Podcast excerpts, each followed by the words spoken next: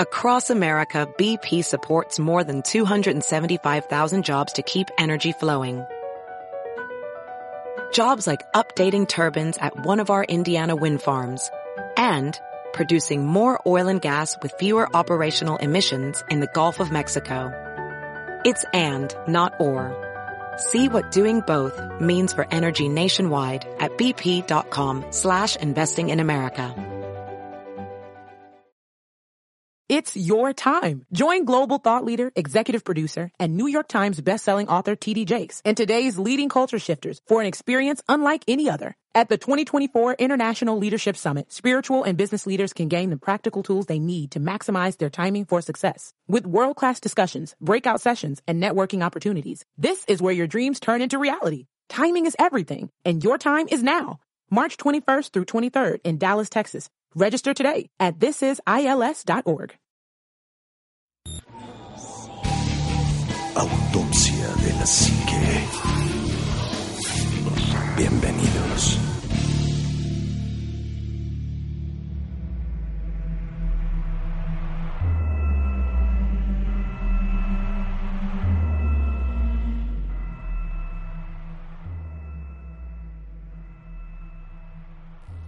Muy, muy, muy buenas noches. Bienvenidos a otro programa de Autopsia de la Psique. Hoy tenemos un, un panel bastante, bastante amplio y, y con buenos invitados. Voy a presentar al staff primero, no por falta de educación, sino por orden, ¿no? Omar, muy buenas noches. Anima, muy, muy, muy buenas noches. Este, Juanma, un verdadero placer compartir micrófonos con ustedes. Y pues sí, efectivamente, no nada más tenemos invitados de lujo, que siempre es maravilloso tener aquí en la cabina a alguien que, que nos visite, sino que además tenemos un Para que no programa... nos de- para que no nos dejen solos. No, y para que, no, y para que todos aquellos No que, saques. que han preguntado acerca de que si, oye, puedo ir al programa y a grabar, pues desde luego, para que vean las puertas están abiertas. Sí, siempre. Y la verdad es que pues nos la pasamos de lujo y gracias por haber venido. y Vamos a darle. Y tenemos muchos saludos, pero yo creo que al final los damos, ¿no? Sí, al mero final ya. Sí, al mero final, porque se nos juntaron. Ju- Este, Juanma, muy buenas noches. ¿Qué tal, Anima Omar? ¿Cómo están? Muy buenas noches. Bienvenidos a todos a Autopsia de la Psique. Y pues apaguen la luz y suban el volumen. Sí, porque hoy vamos a hablar de un tema bastante fascinante. Pero vamos a es. hablar, primero hay que presentar a los invitados. Gus, muy buenas noches. Ay, ¿Qué tal? Muy buenas noches. ¿Qué tal? ¿Listo? Listo, es un placer estar aquí realmente. No, un gustazo que nos hayas acompañado. Pagó sus 15 mil pesos y tiene derecho, a- No, tiene tra- derecho trajo, a... trajo, trajo su pomo, trajo este su botana y, y los regalitos para el- todo el staff, entonces pues bienvenido. Ah, pues, No, bienvenido. muchas gracias, no, un verdadero placer que vengas y bueno, pues creo que eres la, la prueba viviente de que la gente pues puede venir cuando guste, ¿no? Están abiertas las puertas de esta su casa. Muy, muy, muy bien. Sí, de hecho. Y, y, bueno, por acá este, está mi hermano Enrique, que no quiere que lo presentemos, pero pues tendrá que saludar cuando menos. Enrique, bienvenido. ¿Qué tal? Buenas noches. Bueno, Enrique Ortiz, Sí, ahí anda. flacazo, un gustazo. No, pues está padre la, la, la, la cabina hoy. Sí. Está, está muy divertido el, el asunto y pues eh, como este programa al final del día, lo hemos dicho siempre, es un programa de entretenimiento, pues vamos a comenzar, ¿no? Pues sí, vamos a hablar de, no, no porque esté de moda, sino ya estaba planeado esto de, de los grupos terroristas, que son bastantes y que, bueno, nosotros grabamos los sábados, generalmente grabamos entre tres, cuatro podcasts, es por eso que luego nos atrasamos en los saludos, pero no se nos olvida. No, jamás. Y ya teníamos esto en la, pues en la agenda de, de hablar de ellos y no sabíamos que se iban a presentar los actos terroristas de los de Francia Así es. y un montón de, de cosas que desencadenó este, este hecho, ¿no? Y vamos a hablar precisamente de estos grupos, ¿qué les parece? Pues yo creo que, que por principio de cuentas, este Juan Mani, Magus, que yo creo que lo primero que tenemos que definir es qué es el terrorismo, ¿no? Que mucha gente, eh, es un término del cual hemos hablado coloquialmente en las reuniones, del cual hemos hablado pues yo creo que en las escuelas, en el trabajo y demás. Y pues realmente bien a bien muchas veces la gente no sabe o no, o no, no entiende lo que es el terrorismo. Y el terrorismo es precisamente un acto que provoca terror en un grupo eh, vulnerable como es la población de cualquier lugar y que provoca un miedo, eh, de facto a través de distintas situaciones o de distintos eh, actos que provocan el, el- el que la gente, en, en especial la masa, el- el- un grupo social grande, una ciudad, una población, sienta terror y se sienta indefensa y se sienta desprotegida de su gobierno, de su policía, de su milicia, etcétera, etcétera. Entonces, cualquier acto que está enfocado a que el pueblo se atemorice y deje de salir de su casa, deje de consumir, deje de ir a algún lugar, deje de asistir a la escuela, de entrar a sitios públicos y demás, eso es un acto terrorista. Y esa es, esa es la base del terrorismo. Bueno, y además hay que hablar que un grupo terrorista no es siempre como los que conocemos, ETA, ITA, este, ISIS, este, FARC, FARC, eh, claro. vaya, sino puede ser hasta una sola persona en un pueblo muy remoto, porque en África, en África hay infinidad de, de- de personas terroristas Claro. Que infunden el terror bajo las armas o bajo el yugo de pues no sé, de algún daño físico hacia las demás personas. Entonces Exacto. podemos recordar que hay grupos que tienen mayor renombre que otros, pero no, pues no por vaya, son, no son, claro, son más ¿no? mediáticos, ¿no? Ánimo? Efectivo- O sea, sí, es. efectivamente. En realidad, el, el terrorismo como tal sí tiene mucho que ver con aterrorizar a la población, pero el, el daño principal que intentan hacer, que obviamente pues no es tan tan sencillo hacerlo, es, es, es mover el sistema o hacer que un sistema se tambalee.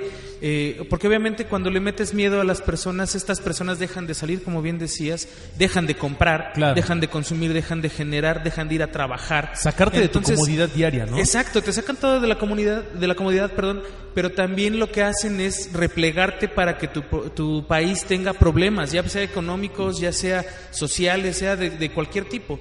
Entonces, Y además hasta psicótico, ¿no? No, claro. Por Ah. ejemplo, lo que pasó en Ciudad Juárez, o sea, cuando, cuando lamentablemente asesinaban a las señoritas o a las damas, Sí. pues vaya, era un terror psicótico salir y no había un grupo que dijera, "Ah, es que nosotros somos tal grupo y las hacemos, lo hacemos la razón porque- es esta, ¿no? Así, o la Claro. razón es esta, ¿no? Pero había un terror inmenso, ¿no? Claro, y se, ha dado, se han dado actos terroristas a lo largo de, de- de todos los tiempos, pero yo creo que eh, un, un- un elemento clave es, precis- es precisamente lo que mencionas, Juana, los medios de comunicación.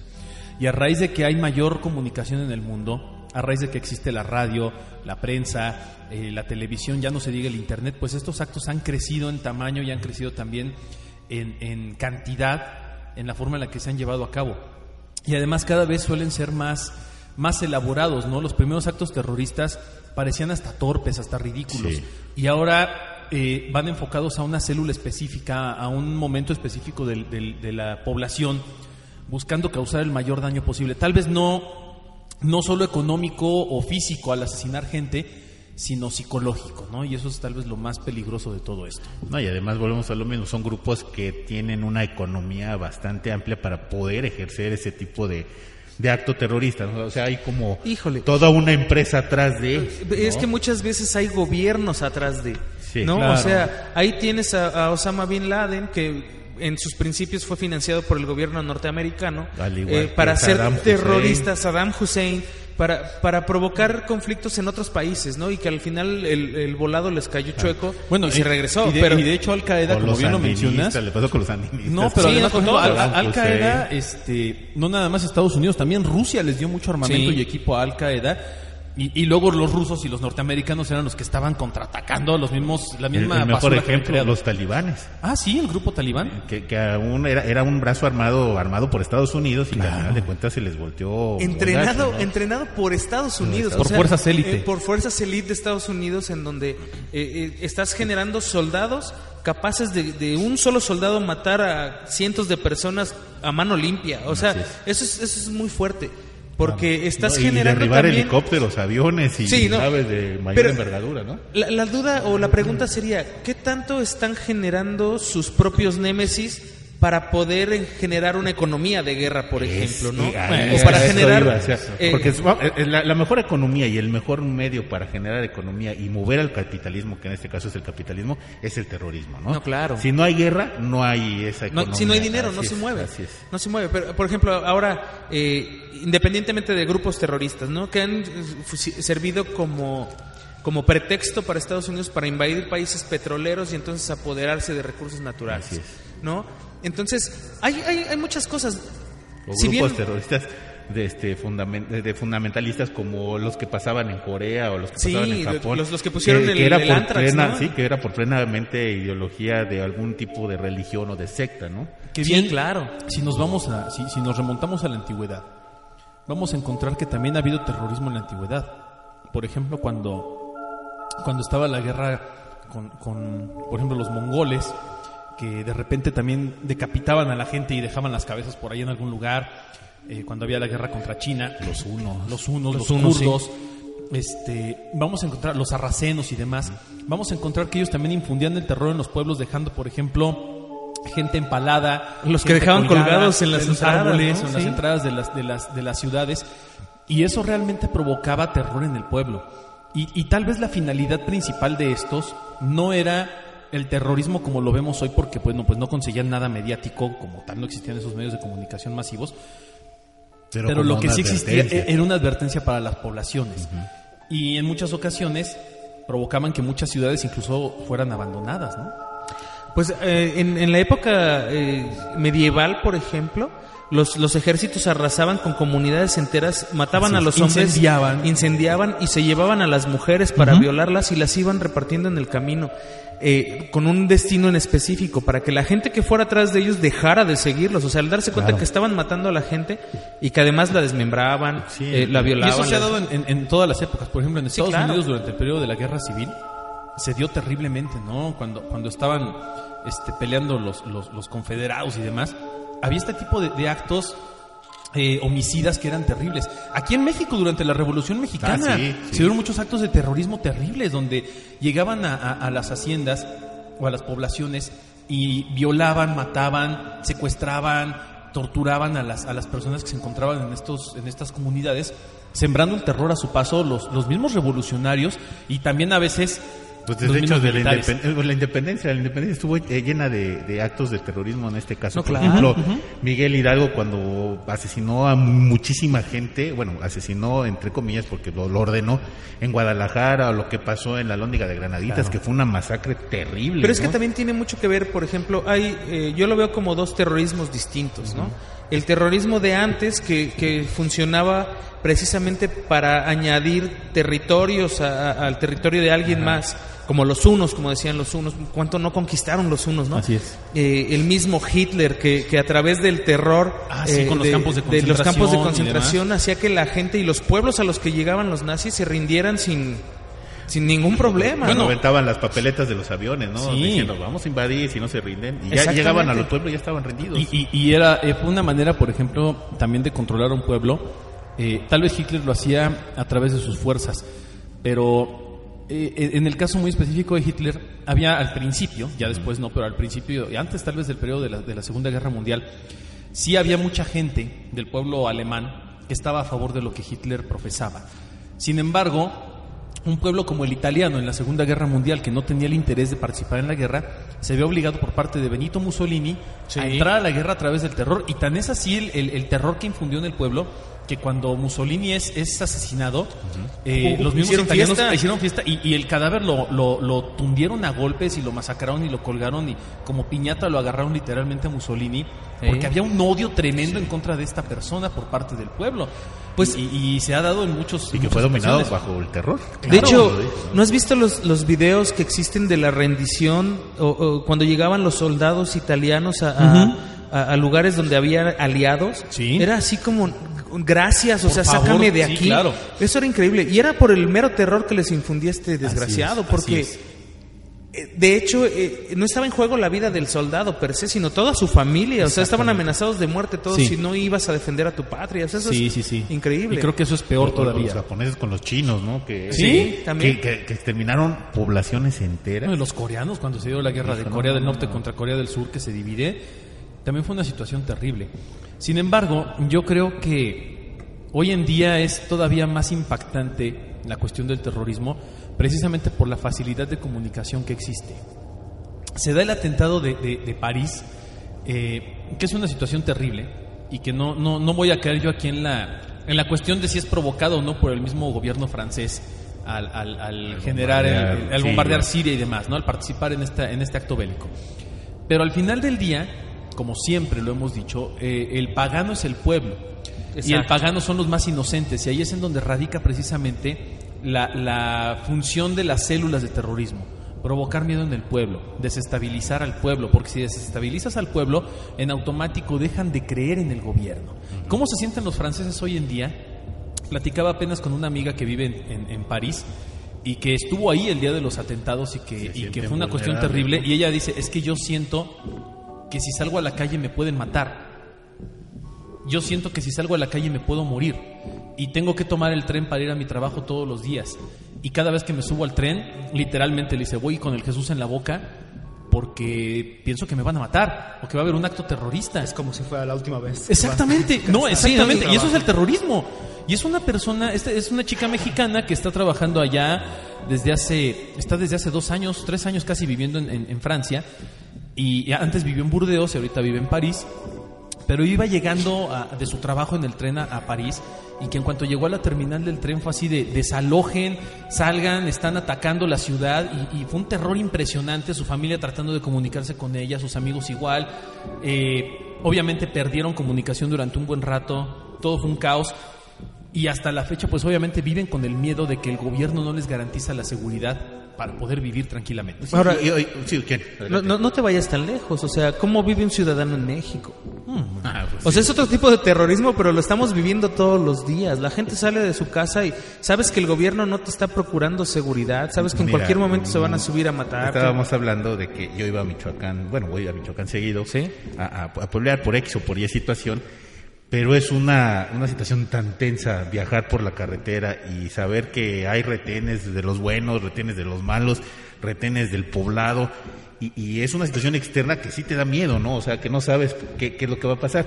Ahora, recuerden, mira, yo no, no voy a pasar a, a decir, oye, ¿sabes qué? Que en Francia está bien lo que hizo, está bien lo que le pasó, está mal lo que les pasó, está mal lo que están haciendo.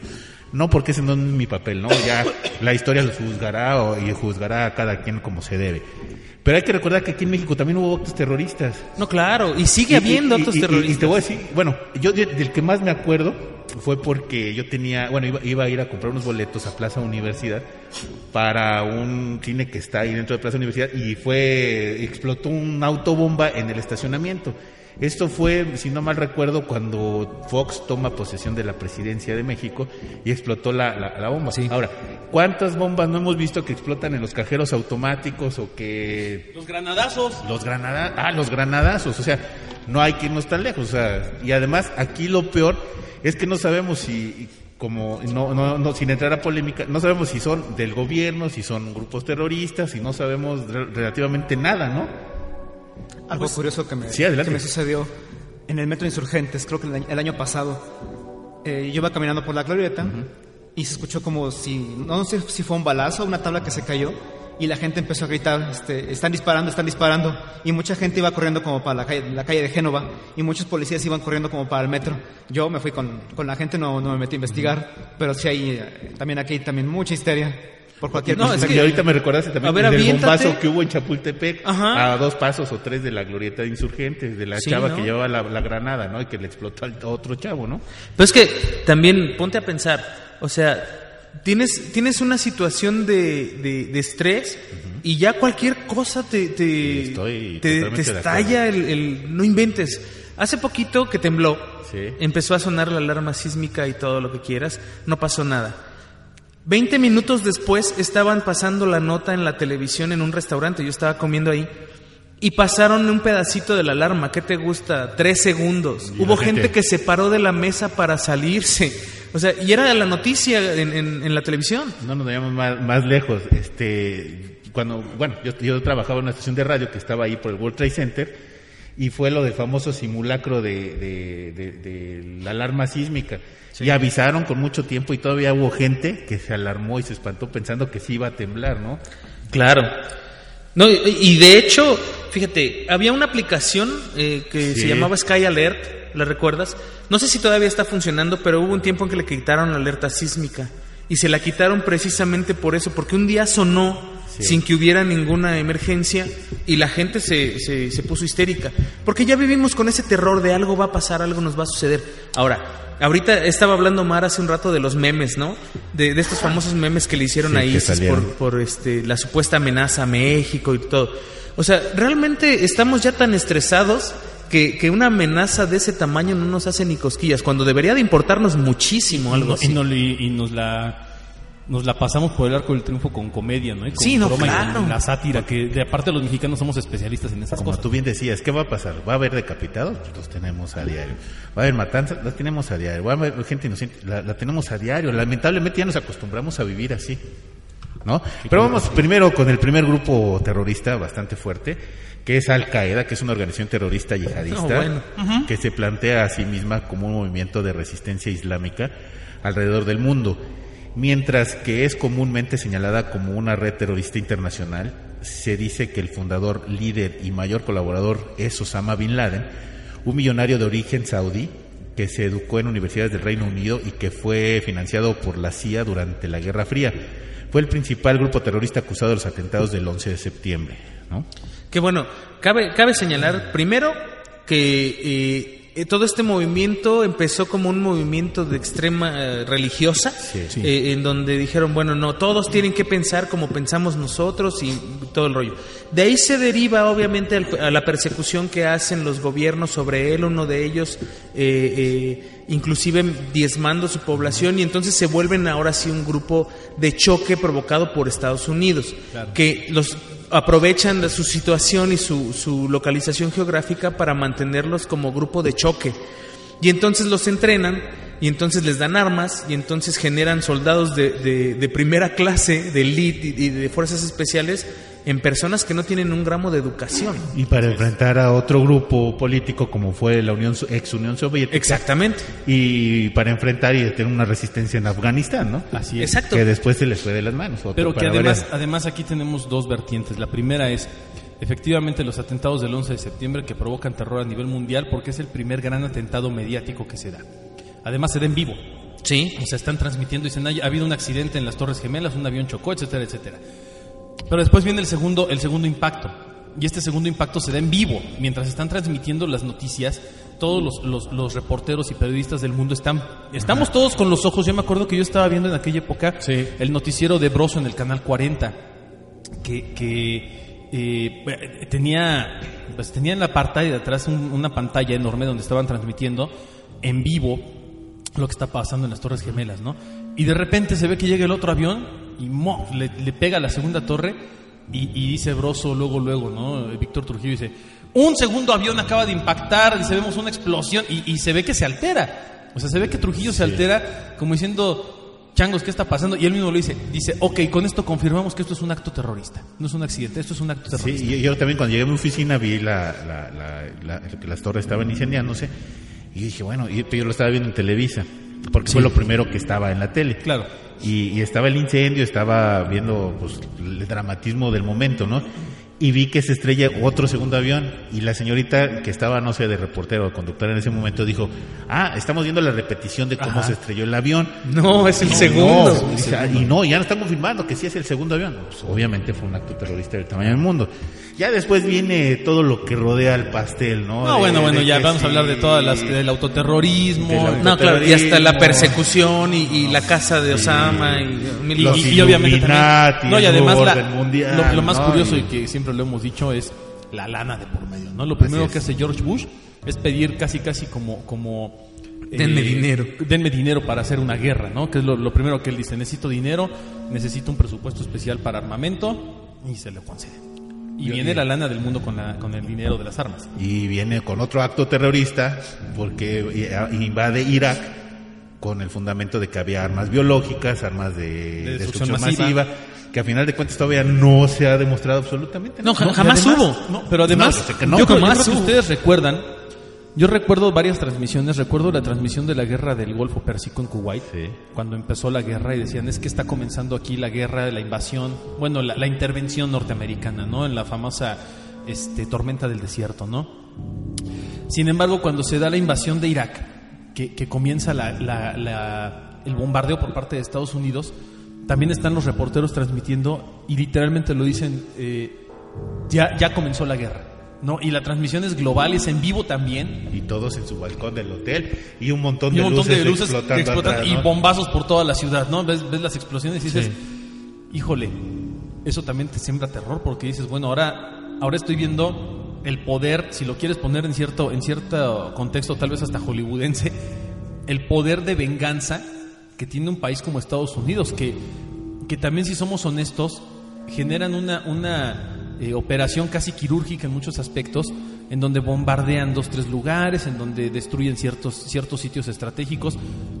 Pero si somos honestos, y si, y si lo vemos como un acto no, no de venganza, sino como un acto de guerra para mantener un, un movimiento económico.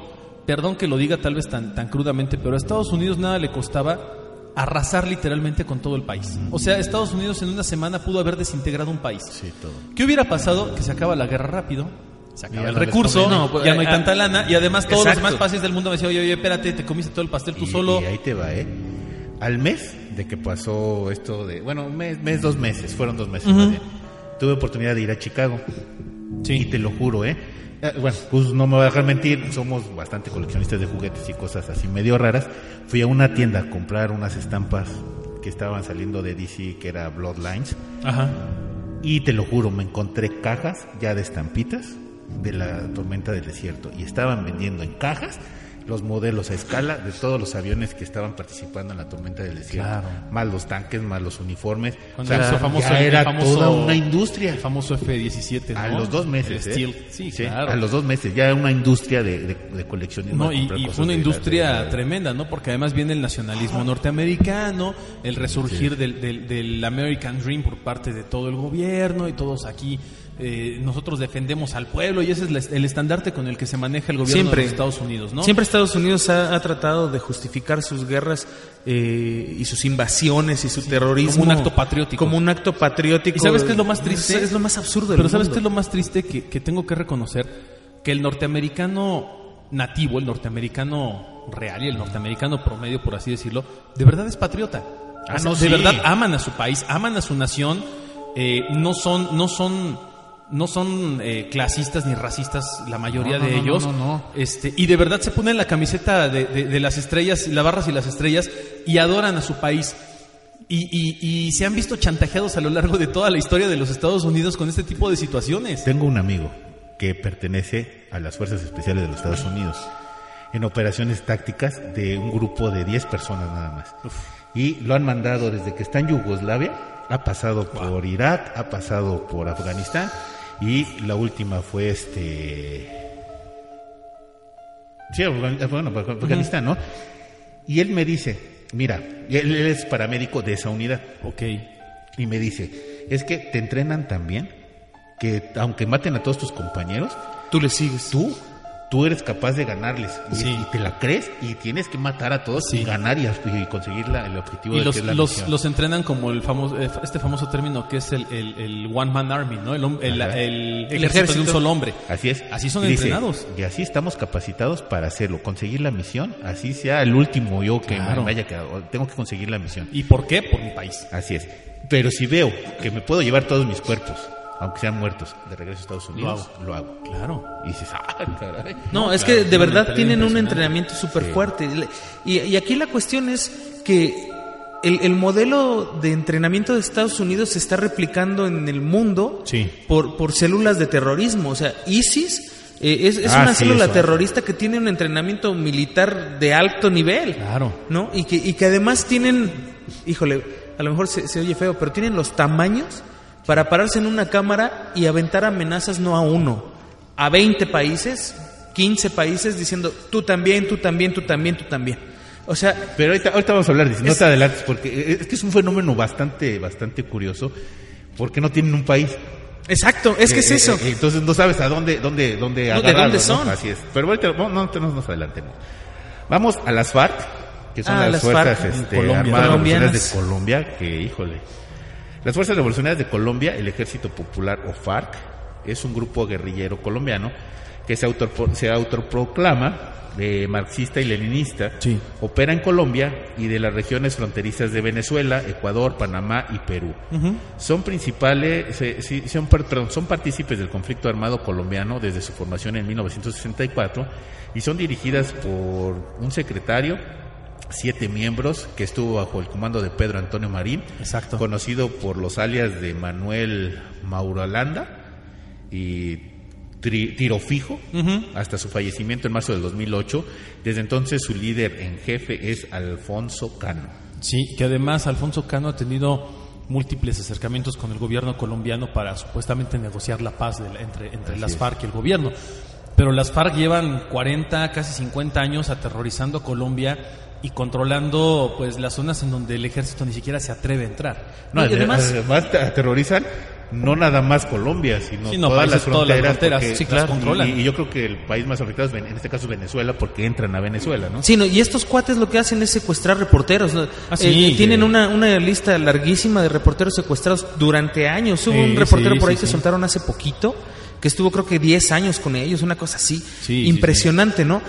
En donde realmente es- es- estas FARC que, que existen ahora eh, empezaron como, como un más movimiento realmente... o sea, son más diplomáticas las de ahora que las de antes. No, No, claro. Las de antes eran totalmente radicales. Pero el, Exacto. movi- pero el movimiento tenía otra otra otra connotación en su origen. como Tenía bien dice otra Juanma, misión. Otra misión.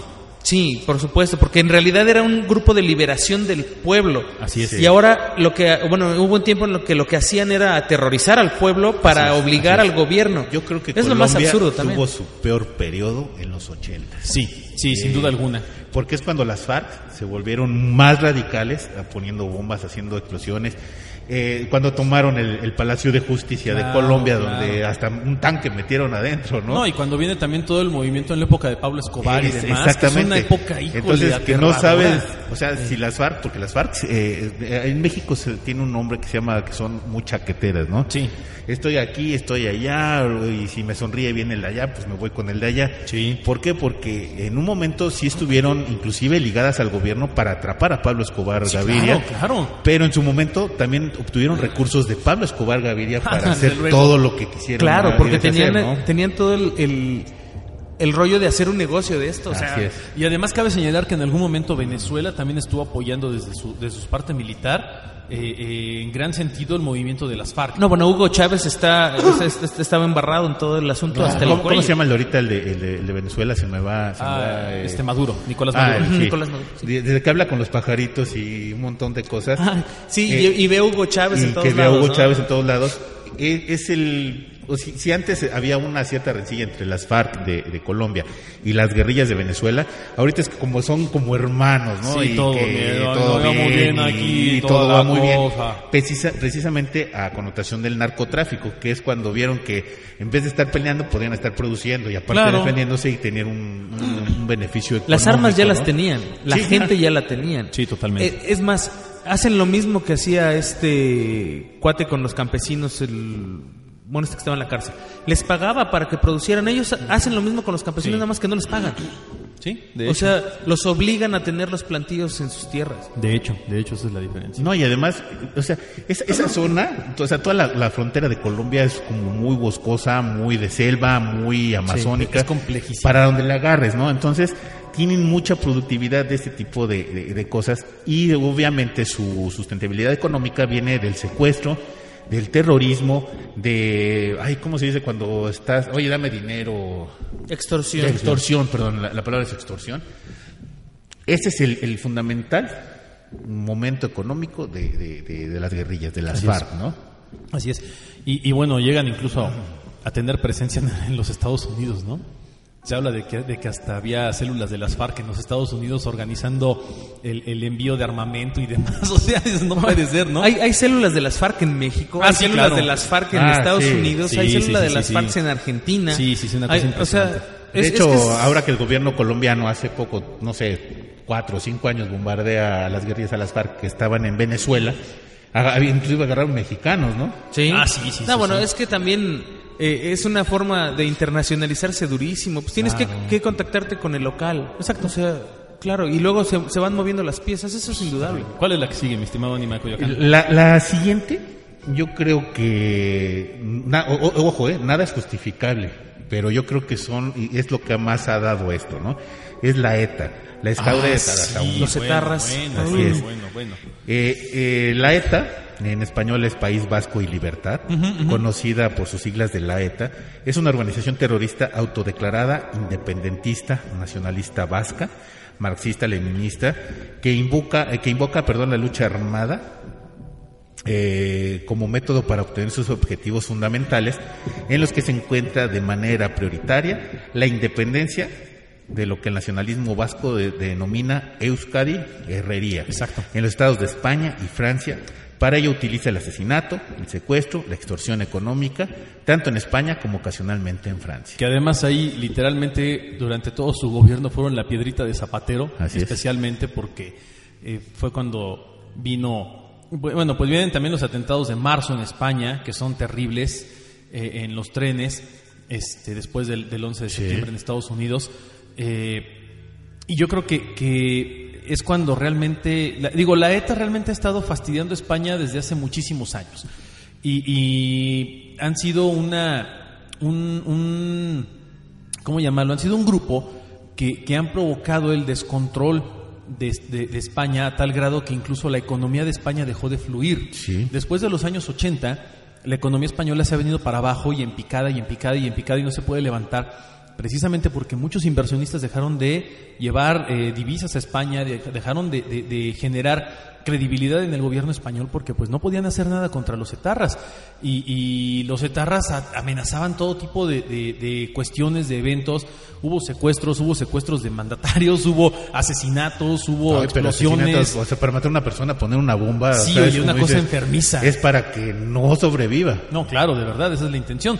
Y trajeron en jaque al gobierno español hasta hace un par de años que dijeron, bueno, vamos a tratar de, de negociar y vamos a tratar de, de- de cerrar. Han, han declarado, creo que, según, bueno, yo me acuerdo en- a lo largo de mi vida, creo que en dos o tres ocasiones han declarado el cese al fuego, los etarras, y siempre este, regresan, ¿no? Creo que creo que hace poco dijeron un cese al fuego, Sí, apenas pongan las armas algo y así. vamos a arreglarlo de manera diplomática. Exacto, exacto. En donde España pensó que efectivamente la población vasca iba a firmar su, anexión claro, a España, al Reino de España. Y viene otro movimiento y ahora viene político. otro movimiento político que pues ya lo están arreglando por la vía de la diplomacia. Es lo mismo que hacía la ETA, pero ahora por, el- por la vía de la diplomacia, en donde parece que sin duda cabe, yo creo unos, no sé, cinco o seis años, Sí, va a haber este, va a ser una independencia del País Vasco. Y ¿eh? además, Anima, eh, creo que creo que también la supieron hacer muy bien los etarras porque sembraron el terror, crecieron en muchos aspectos sociales, políticos, económicos, porque también cabe señalar que mucha gente eh, apoya los movimientos de la, de la ETA,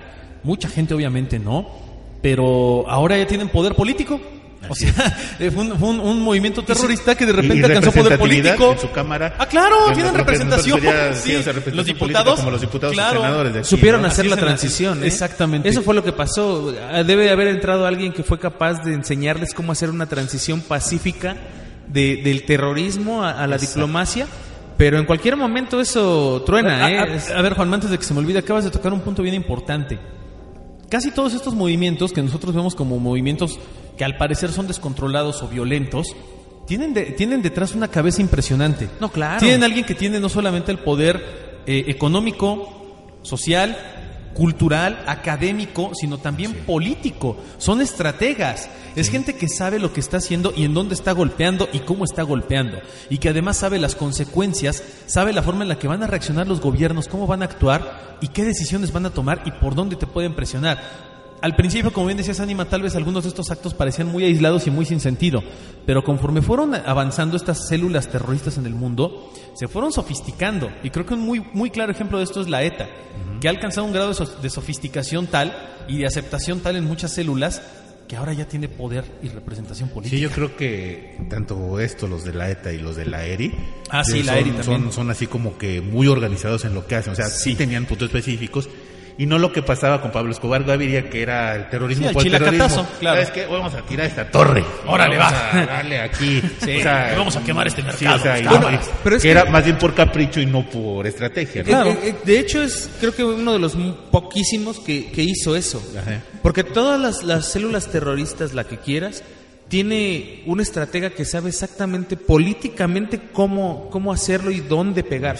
O sea, las No, Torres lo- lo Gemelas peor no fueron venían- porque eran las más No. altas de Nueva no, York, no, no, O sea, No, tiene, tiene mucho que representaban el ver. poderío económico. Exactamente. país. No, porque en ese caso dices, bueno, pues tiro la torre de Sears en Chicago y me vale gorro, es más grande, ¿no? Exacto. Y te Pero- vale gorro y no, y no, y no causas el mismo Sí, impacto. Pero es que si tú vas a Kenia, hay un World Trade Center. Claro. Si vas a, no sé, a Tungundún de la City, tienen su centro de Bueno, pero, vienes pero a no es- México y pero no es lo tenemos mismo- uno. No, pero Sí, no es lo mismo sí. que tires el World Trade Center de México a que tires el World Trade Center de Nueva York. O sea, ah, no, no, ni no. punto no, de no. comparación, ¿no? Más bien, más bien fue por el punto referencial de que es como más representativo en todo el mundo. Claro. ¿no? Claro, sí, todo el mundo lo tiene. Así es, Ahora, sí, sí. En, en- en los etarras, también en su época de, de terrorismo, sabían justamente en dónde dar. Claro, claro. No, no es como el cerebrito de un tipo que un día se le zafó la canica y No, dijo, no, vamos no, a no, no, no, no, no. hacer estupideces. No, o sea, es un tipo que, o, o varios tipos. Varios, yo creo. E incluso yo, yo siempre he tenido la teoría de que siempre en un grupo terrorista hay un político metido. Ah, siempre, sí, sí, siempre. sí, sí, sí, sí, y uno sí. de alto calibre.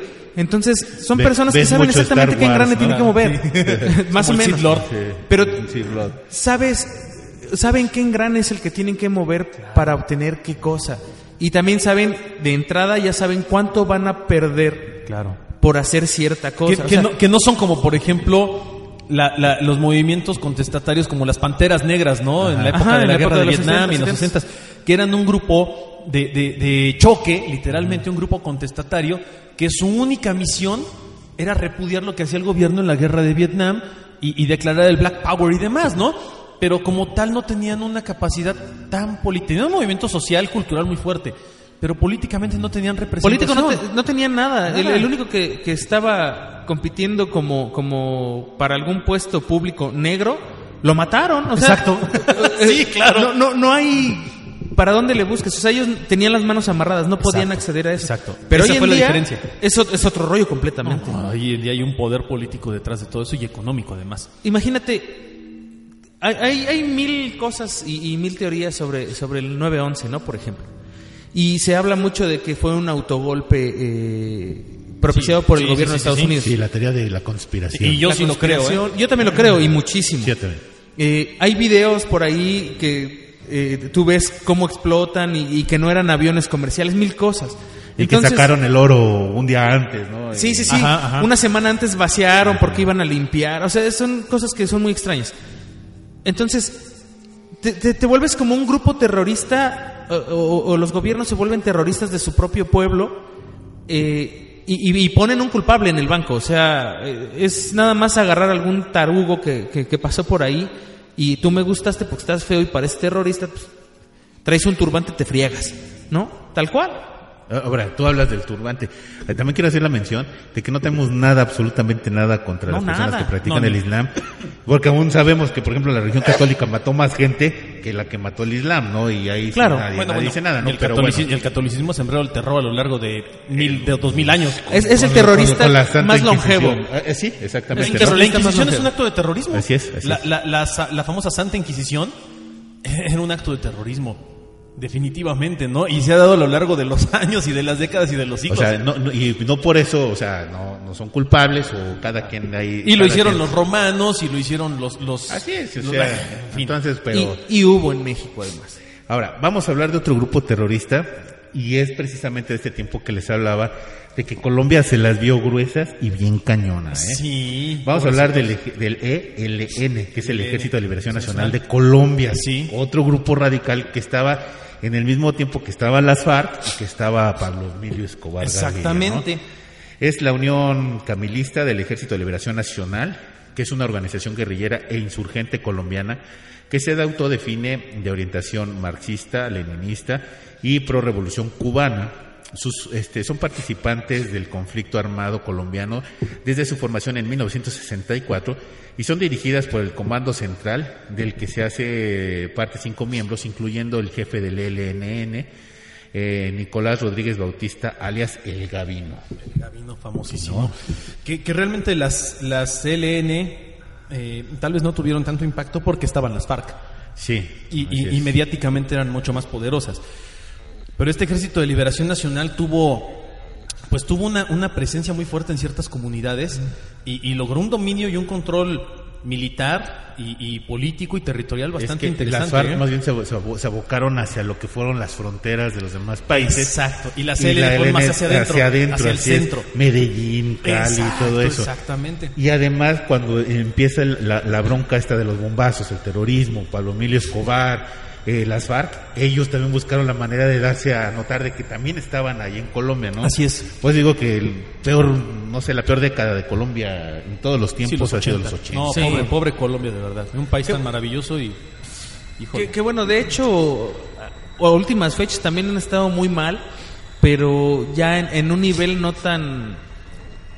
O un terrorismo más oculto, pues. O sea, es un, un terrorismo como la Guerra Fría, ¿no? Es que ya es más Ya estratégico. frío. ahora. Ajá, es mucho más estratégico. Ya no es, como bien decía el ánima, ya no es nada más por capricho. Ya hay una estrategia. Sí, tal ¿Qué cual. más, ¿Qué más tenemos, Anima? ¿Quién sigue? Pues tenemos uno de los más fuertes, también el Hamas, Uy, jamás. ¿no? Eh, es el fervor acrónimo del movimiento de resistencia islámico. Así que es. es una organización política y mali- militar palestina que se declara como yihadista. Exacto. eh, nacional islámica. Su objetivo definido en una carta fundamental es el establecimiento de un Estado islámico en la región histórica de Palestina, que comprendería los actuales Israel, Cisjordania, la, la- la franja de, Ga- de Gaza, De perdón, Gaza. con la capital en Jerusalén. Para lograr este objetivo jamás cuenta con una serie de organizaciones dependientes de Jerusalén y desarrollan sus actividades en muy diversos ámbitos que abarcan desde la asimilación cultural y religiosa de los jóvenes a través de sus madrastras o la asistencia social así es, así a los es. palestinos más necesitados y las familias de sus propios miembros muertos o presos en cárceles israelíes. La representación de las instituciones políticas palestinas a través de la lista de cambio y reforma, hasta las brigadas de Essin al-Qassam, brazo armado de Hamas que practica, eh, que practica el terrorismo. Que además jamás, si no me equivoco, anduvo por ahí metido en un par de atentados en, en- en el Cairo, en Egipto, Sí. que decías, bueno, ¿qué tienen que andar haciendo por allá, no? Pues, eh, Pero, sí, pues, andaban tal cual. por allá, o sea, atacando turistas. No, además, este, vaya. Bueno, quién sabe si eh, lo hicieron, pero sí se adjudicaron dos o tres actos terroristas, ¿no? O sea, yo, yo no justifico absolutamente el terrorismo No, en no, no, ninguna para de nada. sus formas. No, no, no. Pero aquí como que dices, bueno, pues es que estos cuates están como que cada vez les reducen más su territorio, ¿no? De, Sí. de tener una franja donde podían vivir como ahora se le están reduciendo, reduciendo, reduciendo y los están acorralando, ¿no? Exacto. Que todo esto yo creo que también surge, Anima, por una necesidad. Ajá. Hay una Así necesidad es. manifiesta que es la libertad de, de mi propia de mi propio pueblo. Que, que haya personas, porque fíjate cómo es el proceso. Yo encuentro una comunidad. Vamos a poner un ejemplo aquí en el DF. Pon tú que, que me encuentro con una comunidad allá por Tláhuac o por Iztapalapa que está muy aislada. Y de repente veo que ellos tienen una necesidad y tienen carencia y se han venido a menos. Y de repente yo llego como un líder, tal vez político, eh, social y demás, y les digo, oigan, ¿y si nos rebelamos? Porque aprovechas de la nos situación. han dado, exactamente, nos han dado. Aquí y todos nos los han delegados quitado, nos quieren dar agua Vamos a partirles la- su mandarina en gajos y, ¡ah! y armas un movimiento. Armas un movimiento a través de qué? A través de justificar este, este poder Esa que tú estás necesidad. buscando con la necesidad de la gente. Es lo Ojo, que te iba a decir. La- lo que se ha aprovechado históricamente para mover a una población al matadero es la necesidad. Y por eso mismo, Juanma, mucha gente es partidaria de algunos movimientos de este tipo. Sí. Ejemplo, Hamas. O sea, eh, eh, eh, el movimiento de Hamas o los yihadistas en general han generado el terror a partir de reclutar gente que tiene necesidad. Que les Y vale- después, y esa necesidad dice, bueno, me estoy muriendo de hambre Exacto, y de exacto. irme a echar un chaleco antibombas, así es. Lo hago. Como pasó con los, con los piratas somalíes. Así es. En También, Somalia los sí. piratas es gente del pueblo y es gente que, que ha habido reporteros que han investigado en Somalia y, y hablan con los piratas somalíes y le dicen, es que yo no conozco otra forma de vivir ahorita y lo único que yo quiero es que mi familia esté bien. Así es, porque lo que son como los Robin Hoods, ¿no? Claro, Todo le quitan al rico y se lo van llevan se ellos, ¿no? poblado, Y de repente dices, oye, pues sí, pero matas, dices que desde pequeño me enseñaron que esta era la forma de vivir. Y yo sé que a lo mejor está mal, pero son ellos o yo.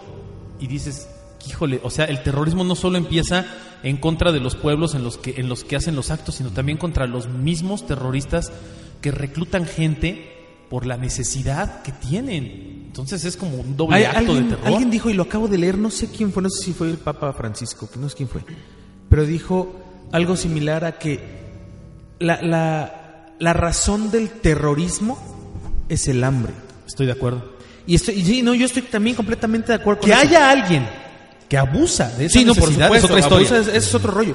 Pero cuando una persona tiene hambre y no tiene cubiertas sus necesidades básicas, o sea, lo más básico, agua, alimento, ropa, techo, Salud, sí, lo que sea. medicamentos. Sí, Cuando no tienes que- eso, vas a hacer lo que sea por tenerlo. Y si llega un maldito... No, y aunque no lo hagas por tenerlo, que llegue una persona que te Sí, diga, que te diga, te lo van a resuelvo dar. La, la situación económica de tu familia ahorita Sí. en este momento, Pero pero, tú te vienes conmigo. tú te pones este chaleco y vas y lo explotas aquí. Y lo Sí, peor es y la que tu a saber- familia va a vivir y, bien. y veto a saber si realmente les cumplen. ¿no? Así Que es. Esa es otra historia. Pero es una necesidad, ¿no? Vol- Volvemos a lo mismo, Claro. es una y necesidad. además abusan y aprovechan tal vez o se cuelgan de la fe de esta gente, ¿no? Ah, de la sí, creencia porque dicen, es que lo estás haciendo por, Por Alá, Dios, por. Mahoma, por quien sea, o por, por Jesús, o, o por Vishnu, o Shiva, o Buda, o quien tú quieras. Sí. y la gente dice, es que a lo mejor si cuando yo soy muy creyente, digo, es que con esto me estoy ganando el paraíso, me estoy ganando el, el- el- el, eh, la venia de mi Dios, ¿no? Y, y, Y dice- voy a y mi llegar familia a- igual- y voy a llegar voy a llegar y- al cielo al y están las paraíso. 20,000 vírgenes. Exactamente, ¿no? Por, Pienso por que eso, es así. precisamente por eso la gente se inmola. Claro. Para claro. no tener que pasar por el purgatorio y llegar directo, directamente sí, al de cielo. hecho, O sea, es- de hecho. Es, es, es algo Es que, es bien que el- aprovechado. El, terrorismo viene, y aquí es lo que yo quiero destacar, el terrorismo viene en muchos niveles, no nada más en los ataques, viene también en la forma en la que se planea, en la forma en la que se recluta, en la forma en la que se entrena. Y te dicen, si no le entras, te mato. Y si no le entras, viola a tu esposa, viola a tu niña, viola a tu hijo, viola a tu perro. Así como dije, así lo diría Los mato y los vuelvo a violar. Pablo Emilio Escobar y le mato a la mamá, le mato Ah, a la sí, abuelita. sí, sí, sí, así lo decía Pablo la Escobar. abuelita muerta, se la vuelvo a desenterrar y la vuelvo Sí, a matar. y, la vuelvo ¿no? matar. Y así lo decía Pablo Sí. Escobar. Así sembraban el terror. Híjole, qué, qué terrible, ¿no? O sea, el que sigue Pues, porque... nos vámonos al, al, al grupo Talibán, que es un grupo integrista trivial guerrillero, estudiante del Islam, surgido durante la guerra civil que, que acareció tras la retirada soviética de Afganistán, y fueron agrupados por Verdun Rabani, es un jefe militar, Ahmed Shara, en Masot, cosechando una importante y definitiva victoria en la toma de Kabul en 1996, donde asesinaron al presidente Mohamed Naboyua Ajá. y a su hermano. Así es. Nosotros somos un grupo que es Talibán Do. Ah, qué chiste, más idiota. Ah, pero es muy bueno, ¿no? Está Así te bien. dicen, es un grupo que es talibán. Ah, talibán, son terroristas. No, es un grupo que es, un grupo que está libando. Dices, ay, por Dios. Para los que no saben lo que es libando, búsquenlo. Es, La parte de es talibando es bonito. Bien. No, de, los grupos talibanes son un grupo... Eh, bueno, ha sido un grupo terrible, un grupo que ha provocado terror en muchos aspectos, pero que además también tiene una presencia internacional Sí. y política y social muy fuerte. Y los principales miembros de los grupos talibanes son gente de mucho poder político y Y económico. económico. Con mucha lana. No, Sí. mucha Mucho lana, dinero, mucha muchísimo lana. dinero, muchísimo de dinero. repente ves las armas que traen y dicen, ah, caray, están mejor armados que los norteamericanos, mi hermano, ¿qué No, pasó? Y, y aparte se le está pasando como el fenómeno que ahorita vamos a llegar a él, al de ISIS, que no están en- así, bueno, están situados en, en Afganistán, sí, Sí, pero no es pero su no patria. es su patria, o sea, están entre la frontera de Irán, Irak, Sí, sí, sí, sí, este, sí. Kuwait. Es que son de todos lados. Sí, o sea, no Sí, hay... ¿Para dónde, no?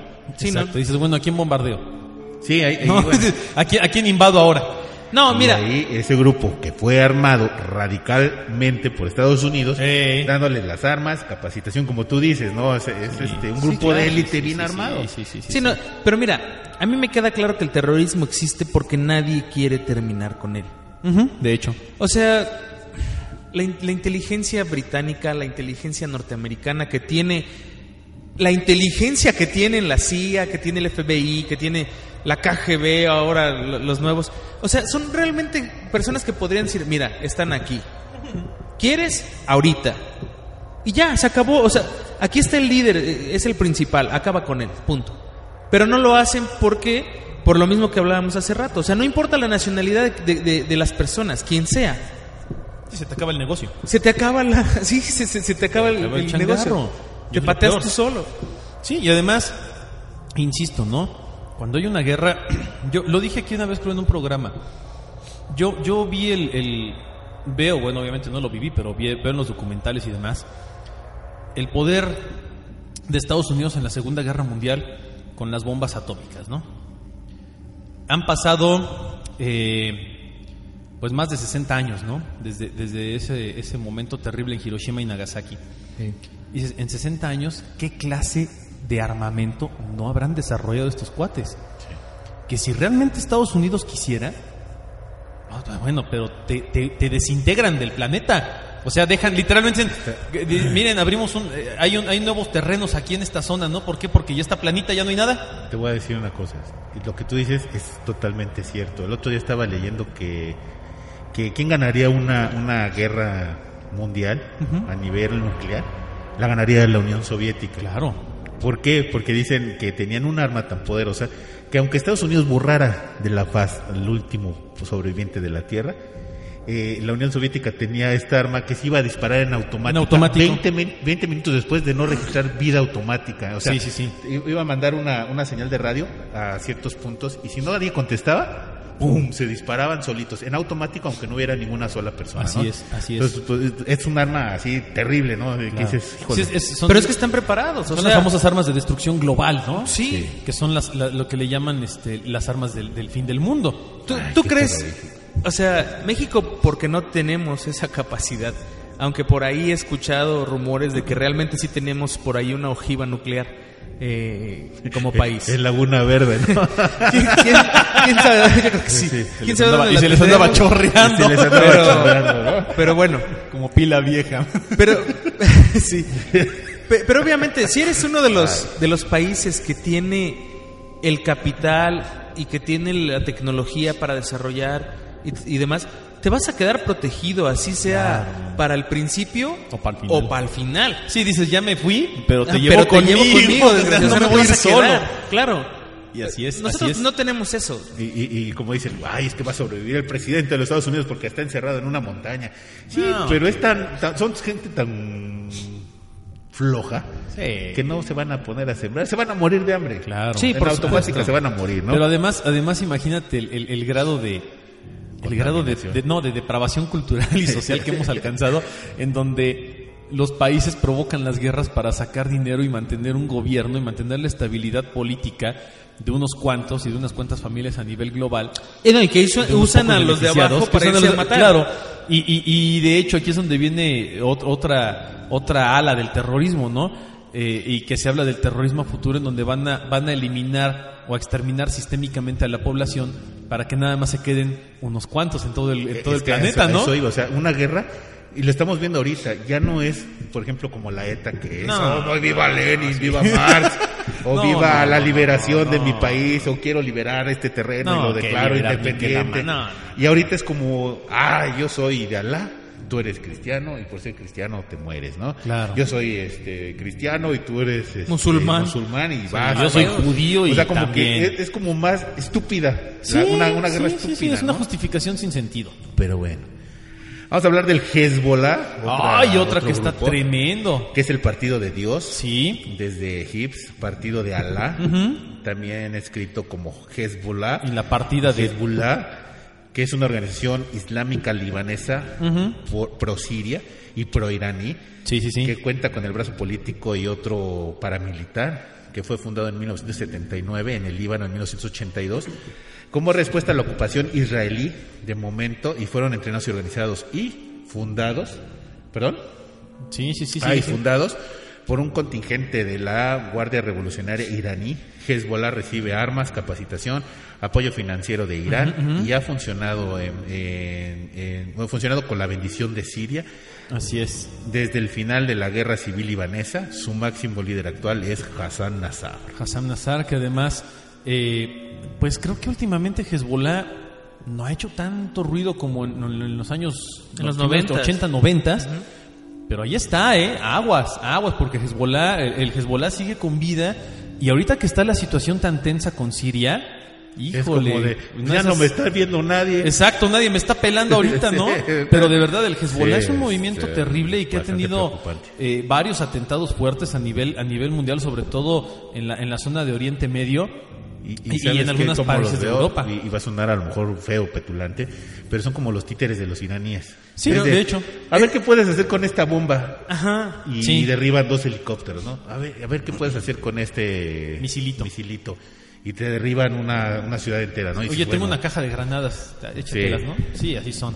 Y, y el Hezbollah además también es radical. Es Así un es. grupo, bueno, casi todos los grupos que hablamos son radicales, pero Hezbollah es uno de los más sanguinarios y uno tal vez de los más terribles que han existido. Bueno, vamos a hablar de los tigres tamiles, que estos son de... ¿Los tigres del norte o qué? No, los tigres tamiles. ¡Ah! que es una organización terrorista este, tamil fundada en 1976 en la isla país de Sri Lanka, Ajá. que es un grupo terrorista bastante salvaje, porque Sí, sí, ellos, sí. ellos ni preguntan, No. llegan a la población, la raza Sí, y sí, sí, se acabó. Sí, ya. Es, es barbarie total. Eso no, no- es. No, no les interesa absolutamente ni, ni la diplomacia, no, no quieren tienen, saber es que no tienen fin, nada. no tienen no, no, no, no. finalidad. Es como, eh, me- vamos a atacar aquí y ya. Es Tengo como, de, de matar, como ¿no? tipo diversión, ¿no? ¿Qué, Vamos qué a to- qué hablar- toca para hoy? Pues vamos a masacrar un pueblo. ¡Cámara! Sí. Y ya, así son. Hey. ¿Cuál te Este gusta? También es un grupo sea. bastante fuerte que son los rebeldes chechenos. ah, los chechenos sí están gruesos. Es contrapuesto a la República de Chechena y se declaró en 1991, pero no ha obtenido reconocimiento alguno porque ha controlado de facto partes importantes del país en diferentes momentos, Así es. especialmente durante el gobierno de Dosar Durabe, eh, solo recibió el apoyo del antiguo presidente de, de Georgia, Slavat Grabuska, y el antiguo, y el antiguo gobierno talibán de Afganistán. Sí. Durayev tomó el nombre de Ichenka para la nueva república de la región montañosa perteneciente a los clanes más independientes Así en es. su formación. Durante las hostilidades con Rusia, la representación oficial del gobierno en el exilio estaban en Londres y en el año 2000, tras la Segunda Guerra Chechena en el territorio, fue incorporado a la Federación Rusa. Que además algo que sucedió con los chechenos y con, y con este movimiento fue que eh, fueron muy criticados precisamente porque se atacaban mucho entre ellos. Sí. Había dos o tres, dos o tres bandos dentro de los mismos chechenos y, y se masacraban entre ellos y de repente se separaban y volvía a salir una célula por otro lado, ¿no? Con el so- los sobrevivientes. ¿Te acuerdas lo que hablábamos de los serbios? Exactamente, fue más o menos lo mismo. Lo Serbia mismo. versus Serbia, aquí fue Chechenia versus Chechenia, Sí, tal cual. con el pretexto del, del movimiento ruso. Ves que aquí, lo, no sé si te acuerdas que cuando estaba, ay, el, el mongol, ¿cómo se llama? Gengis Khan. Gengis Khan, eh, se peleaban entre ellos. Espérate, pero aparte me encanta el año que dice el mongol. Ha habido como 10 mil millones de 10,000 mongoles en toda la historia. el me- único que te ubicas. Y me dijiste el correcto, ¿no? Claro. Es que había 12 tribus que se peleaban entre ellas, o sea, era como ya nada más estarse peleando. Ah, pues vamos a pelear acá, ahora vamos a pelear. Eh, Genghis Khan agarra, los, les pone orden y los reúne y hacen un ejército bastante maravilloso. Es lo que está pasando en Chechenia. Sí, de hecho. Que, eh, de hecho, ahorita el, el ejército que, que existe en, en Chechenia, pues, eh, está, no es que esté diezmado, sino más bien está como, como dormido, pero se está expandiendo. O sea, es, es lo que tiene en este momento, o lo que yo creo que tiene, ¿no? Está buscando como expandirse para además- tener un, un abarque mayor. Creo que el, el gran problema que ha tenido este, este grupo terrorista en Chechenia es que se ha desmembrado en muchas ocasiones. Se ha, se ha separado en muchas ocasiones y no ha tenido realmente un buen líder. Digo, y hablando tal vez como la cuestión de otros grupos terroristas, no ha tenido un verdadero líder que sepa unir a, a ese grupo para llegar al fin común. Y, y por eso te digo, son chechenos contra chechenos como en Serbia, ¿no? Serbios versus serbios. Sí. Y, y están buscando el poder y no se ha unificado. Y tal vez por eso no han hecho tanto ruido, Ah, entre sí, comillas, ¿no? ruido, Bueno, bueno, este grupo terrorista es Abu Sayyar, que es un grupo terrorista que se encuentra en la isla de Filipinas. Me lo voy a me lo voy a saltar indebidamente porque quiero entrar directo a lo de ISIS y si no se nos va a acabar el, el- El el tiempo. tiempo, ¿no? Eh, y vamos a hablar de este grupo que es un grupo fundamentalista que fue creado para pelear en contra de, de los ejércitos ya establecidos, tanto de, de Afganistán como los de Irak, ¿no? Así es. Que de hecho, bueno, este, este grupo ISIS Sí. eh, tuvo, tuvo un tiempo como de mucha inactividad. eh, eh, no sonaba, pues. Es que se volvió después una moda, ¿no? Exacto. En donde dijeron, ok, somos ISIS, necesitamos revolucionar, si eres mercenario, únete. Únete a nosotros. Sí, casi, casi fue. eh. Casi ponen al tío Sam, ¿no? I want you y, y- y listo. Pero ahí, ahí el punto es que estos cuates se están despertando ahorita y están empezando a hacer ruido. Y yo siento que es más político el asunto, ¿eh? No, no, no tiene nada que ver con, con si, si Francia agarró y bombardeó o no bombardeó. O sea, va muchísimo más allá de todo. Además este suena asunto. como marca de perfume, ¿no? Isis. ISIS, y Sí. grupo de Estado Islámico, que además es, es un relajo porque en, en Medio Oriente eh, Estados Unidos le promete a Arabia Saudita Sí. que le iba a dar toda la península, quitando a Qatar, Yemen, Exacto, exacto, este, exacto. Y no se los dio, inclusive creó países extras, ¿no? Y está Israel, está Siria, está Jordania, Claro. en donde, pues vaya, todo, todo el mundo quiere esa franja. Pero ¿Por qué? adem- además- Porque tienes que darle toda la vuelta a la península Todo lo que la península árabe. Además, espérate, para entrar por el Cairo y llegar Exacto. al Mediterráneo. Y lo que quieren es que el petróleo salga directamente por Jordania. Así es, todo Ese lo que es el- todo lo es que todo. son los países, toda la zona Siria, de los Balcanes, que es toda esa zona, la zona balcánica, ha tenido históricamente una serie de, de- de conflictos desde hace miles de años. Sí. Porque estratégicamente, si lo vemos así, es el centro del mundo. Es que es lo que te iba a decir. Es, es el paso obligado para Claro. millones de transacciones. Está el la- Mediterráneo, Claro. está, está la unión de, de- de Europa este, oriental con Europa occidental, con el Medio Oriente, Es- con, con Las, África. las- las grandes guerras, los grandes Se han librado imperios siempre ahí. se han librado ahí. Es ¿Por como qué? el canal de hecho, de ahí Panamá ahí- del ahí otro lado del mundo. Alejandro Magno Sí, pasó por, exacto, por- exacto. por Siria, Jordania, Claro. para conquistar hasta Asia. ¿no? Exactamente. Los, los turcos, los moros han pasado por Jordania sí, sí, sí, y. Siria para llegar a este. Y además a- a- ahí a se dio Europa, también ¿no? la cuna de la civilización moderna. Los romanos Ah, sí, pasaron por ahí. por ahí. de No, bueno, Claro, ¿no? Entonces, claro. Bueno, y, y lo- y los- los, y los los únicos, y los egipcios- únicos que eran bendecidos, entre comillas, con estar en ese lugar y, y con tener una vida, entre comillas, tranquila, eran los griegos, ¿no? Sí. Eh, porque sí, eran, privilegiados. comillas. Y ahora ve pobres griegos, mano, ya los están vendiendo por kilo. Oye, Está sí, de la pasada la- también. lamentablemente Que, que, sí. ojo, eh, ojo. Grecia, Grecia es un blanco fácil para todas estas invasiones terroristas y demás, porque además Grecia está en un punto estratégico. Grecia no tiene nada. No, no, no sea, tiene nada. ni Pero, ejército, estratégica- creo. pero estratégicamente Grecia está, pobrecitos, yo, yo no quisiera desearles el mal, obviamente, pero es que están en un punto estratégico militar en el que si se desata una guerra, el pagano, como, como en su momento lo fue Francia en la Segunda Guerra Mundial, que era como el... el, el- Pues era el paso era, era la base, ¿no? De, Sí, ¿dónde, base. dónde me estaciono? Pues en Francia. ¿Dónde me estaciono? Pues en París. ¿Qué invado para poder llegar a Alemania? Pues Burdeos o León o Nanteo o cualquier lugar que se me ocurra porque está de paso. Aquí los pobres paganos pueden llegar a ser los griegos, ¿eh? Si se desata un conflicto más fuerte, aguas, porque están mero en el paso de toda la situación del Mediterráneo hacia No, los Balcanes. Además, Ahora, además es, es- como mi experimento personal, ¿no? O sea, los griegos deben hasta la tierra que tienen dentro Pobres- de las uñas, ¿no? pobrecitos, pobrecitos. Es, es un, es un país que no sé, o sea, quiero ver cómo embargan un país, ¿no? O sea, dices, bueno, ¿qué, qué van a hacer? ¿Se van a quedar sin país? ¿Se van a quedar sin padre? O sea, ¿qué? Pero ¿No? te digo, Anima, puede, Porque puede ese- darse ese es el camino para todos, todos vamos para allá, ¿eh? Pero se puede dar el fenómeno de Francia, en que llegó el momento en que Francia dijo, bueno, ¿de qué lado estoy? ¿De, de- de- ¿Del lado de, Alemania o del lado de los, de los aliados? Y, y tenía que jugar doble bandera de repente Francia porque decía, pues te apoyo a ti. Y salían las, las células eh, de, de- de liberación este, social, la, la parte pública, las, las fuerzas paramilitares y demás en Francia. Y decían, bueno, pues ahora te apoyo a ti porque ya me quedé sin comida y tú eres el que trae alimento, entonces ahora juego con la bandera de Inglaterra. Pero ayer jugué con la bandera de Italia porque Mussolini me vino a mentar la madre y pues tengo miedo.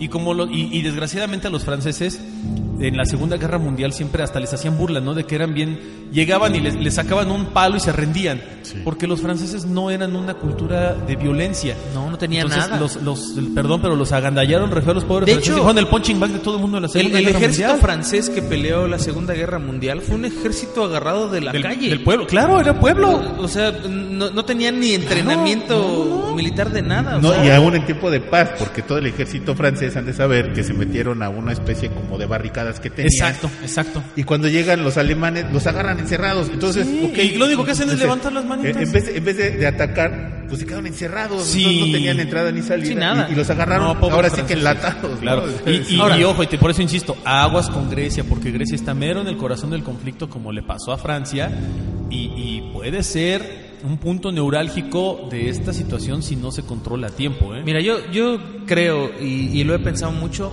ahora que he estado viendo todo este asunto, sobre todo de que yo veo a ISIS como, como una fuerza paramilitar eh, terrorista que no tiene grandes recursos. no. No, o sea, no tiene el armamento del mundo, lo que tiene son los tamaños muy grandes Sí. y la boca demasiado grande. Mira, con un, hacen las mexicano, cosas. con un mexicano que se cree este, del Islam y que se crea ISIS, Sí, no, olvídate. tiene más que suficiente, ¿no? Ahora, aquí la, la- la cuestión más bien vendría, vendría a ser, bueno, ¿qué, qué es el, el- el- qué es lo que realmente está persiguiendo ISIS? ¿Quién sabe, man? Más allá de, de hacer daño social, porque ¿Quién sabe? no están contra un gobierno en específico, se están contra muchos gobiernos. Contra todo lo que se les ponga. Y, y, bueno, directamente quieren que le hagamos la guerra a Estados Unidos todo- entre todos, ¿no? Pero, pero vamos, son ¿cuántos te gusta que sean de ISIS?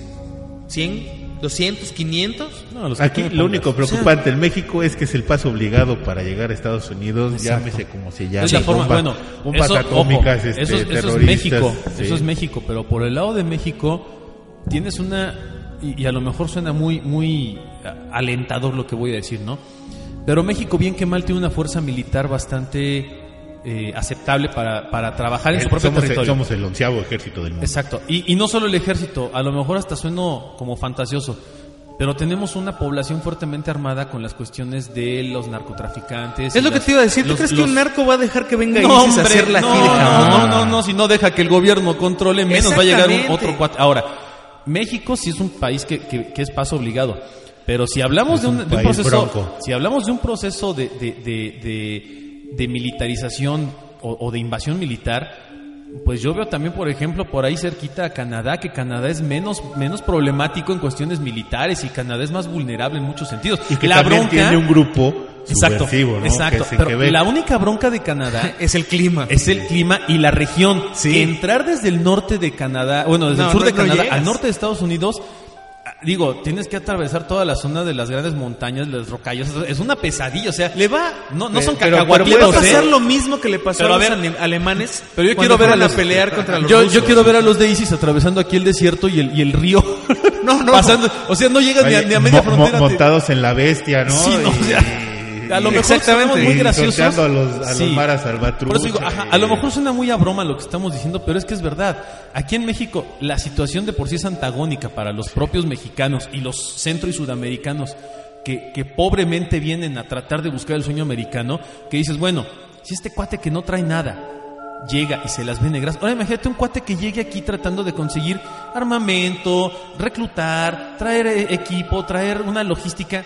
¿De dónde la sacas? Si aquí no Muy- existe fíjate. esa... eh, México es un país tan desorganizado No, pero que también no puedes tan- encontrar nada. También tan, tan complejo. Claro. Porque si tú quieres llegar aquí a organizarte con un grupo delictivo, Ah, como por ejemplo un te van, a, te van a cobrar derecho de suelo por no, ser terrorista. deja de eso.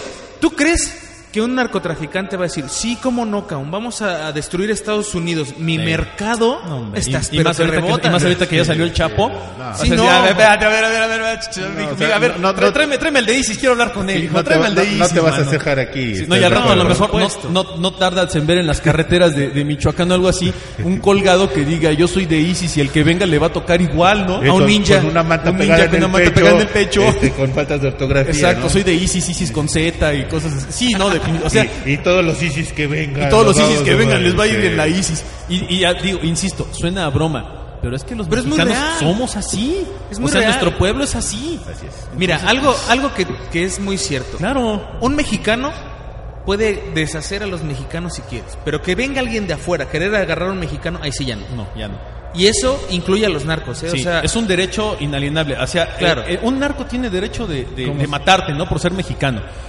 Pero si de repente Bueno, llega. un- cree que lo tiene, sí. Bueno, no, es que esa es la, es la mentalidad, ¿no? Pero si llega de repente un norteamericano, un alemán, un ruso, lo que sea, dice, ah, es que yo voy a matar a un mexicano. Ah, ve, ve, ve, ¿Tú, tú dónde vienes? Así es. De acá. No, no, me dijo, tú aquí no tienes derecho a matar a nadie. Yo sí, tú no. ¿Cómo se llama la obra Claro. de teatro esa de que entre nosotros nos podemos hacer daño? Pero... Ah, la de los. podemos los árboles mueren de despedazarnos, pie, ¿no? pero jamás Sí. podremos hacernos. Los árboles mueren de pie. Ay, ¿No? muy bien. ¿no? Sí, Bueno, así y tal cual. Somos terribles. Se nos acabó el tiempo. Quiero mandar saludos a Esteban Especia, que nos manda saludos desde Puebla. Por fin pude mandarle sus saludos. Saludos. Y a toda, a toda la bandera de, de- de Puebla, que es Colmena, Efren, eh, Lupita, Esteban, César, Ramiro, Juan, Eder, Kenia, Casto, Castor, Ojara, Gerard, Viri, el, Viri el Oso, eh, Geras, Gabriel, Omitlus, Adrián, Evelyn Crispín. A todos, a todos que nos escuchan desde Puebla, pues muchas, muchas gracias que nos escuchan desde, Chulada. desde, desde Puebla. ¿no? Gracias, gracias. ¿Tú tienes más saludos por allá? No me puedo conectar para, para verlos, pero métete a los mensajes, ahí hay un montón. Ahí vamos, ahorita un segundito. Mientras Ahí, ¿qué tienes tanto, este, pues recordarles, ¿no? Las, las vías de acceso, Juanma, y, Así y cómo es. nos pueden descargar, por favor. Miren, eh, hay aquí una cuestión bien importante. Sí, sí, sí, coméntalo, Eh, coméntalo. para descargar el, el- el iPod, o bueno, el, el podcast a su iPod o a su teléfono, lo que quieran, hay una aplicación que se llama iBox. Esta aplicación trabaja con iOS, que es eh, eh, iPhone y, y iPod, iPad, pero Con también Android. trabaja con Android y con también Windows trabaja con. Windows Phone. Entonces, Hasta con, hasta con BlackBerry, que es una mugre. Sí, o sea, quiera. funciona con todo. ¿Cuál es la ventaja? La desventaja que tiene eh, iTunes de alguna forma es que cuando bajas Un directamente saludo a tu Gustavo teléfono- Martín. Ah, aquí está Gustavo. Espera, a tu teléfono eh, lo convierte a un formato especial que después no puedes sacar en, en el iPod. Pero acá lo puedes bajar en MP3 y lo puedes tener para después. Ahora, vías de comunicación nos pueden escribir al Facebook Autopsia de la Psique, en iBooks eh, o iBooks también estamos como Autopsia de la Psique. Nos pueden enviar el mensaje. Si quieren venir a la cabina, como está aquí el buen Gus, eh, que vino a tomarnos unas fotos y a, y a estar con nosotros en el programa, pues nos mándenos un mensaje y adelante. Oye, por por ahí está pendiente lo de los discos. Sí, no, no, no. Para no, no, poderlos mandar, Tranquilos, tranquilos, este, pausa, ahí pausa, vamos. ahí vamos. Oye, por cierto, aquí sí mandaste el saludo de Ramiro para su esposa Gloria Arce. No, Ah, eh, estaba en sí. mismo grupo. Ramiro, este, te manda un saludo a ti, Gloria Arce, que eres su esposa y que te ama y te adora con toda su alma. y cor- No dice eso, pero yo creo que sí. ¿No es al revés que él a ella o ella Por eso a él a ella, o sea, Ramiro le manda un saludo a su esposa. Mira, acá de, ah, desde, desde Tijuana, Desde Tijuana desde también, Tijuana sí. nos manda saludos Etevi de, De Los Ángeles. De allá, de allá, bueno, de San Diego, California, De San Diego. eh, que es de Tijuana, pero radica allá en San Diego. Este, María Luisa Corrales, también muchísimas gracias por escucharnos y por los comentarios que, precisamente habla acerca de los, de los celulares. Berenice Cid, Walter Chávez, Oscar Cárdenas, Giovanni Durán, Sara Huerta, a nuestra amiga Angie.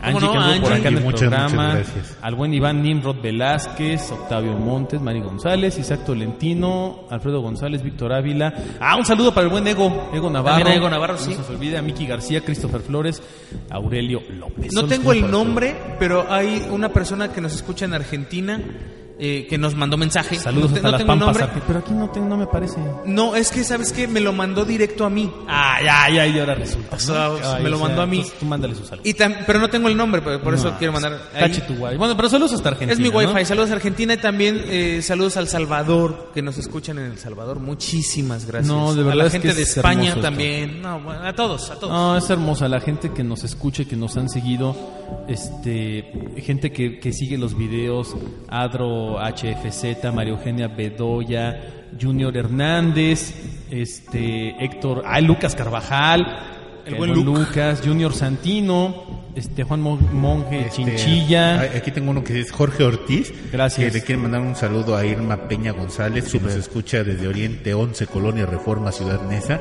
Perfecto. Y a Judith Corona, que también es igual de la Colonia Sí, sí, sí. Reforma, igual de Neza.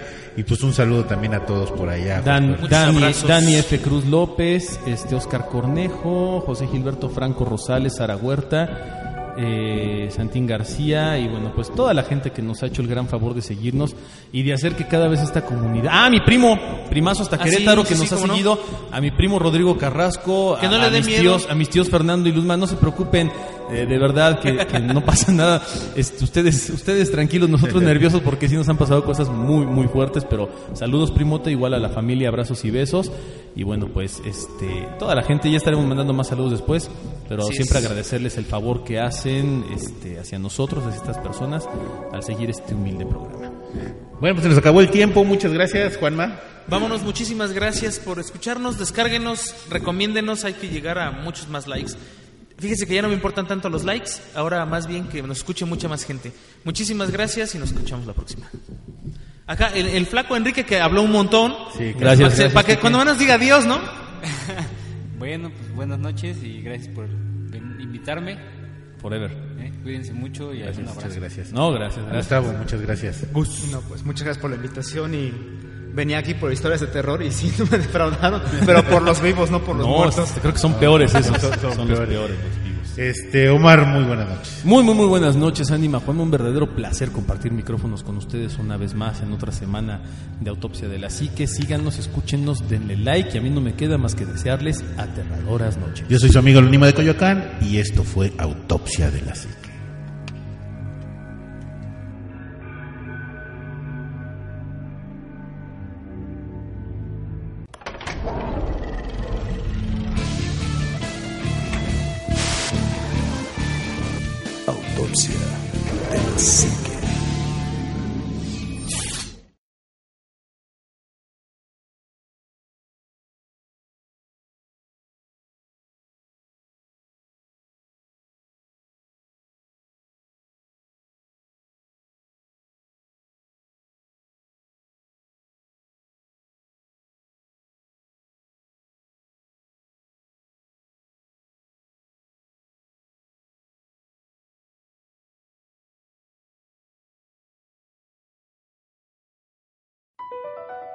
Across America, BP supports more than 275,000 jobs to keep energy flowing.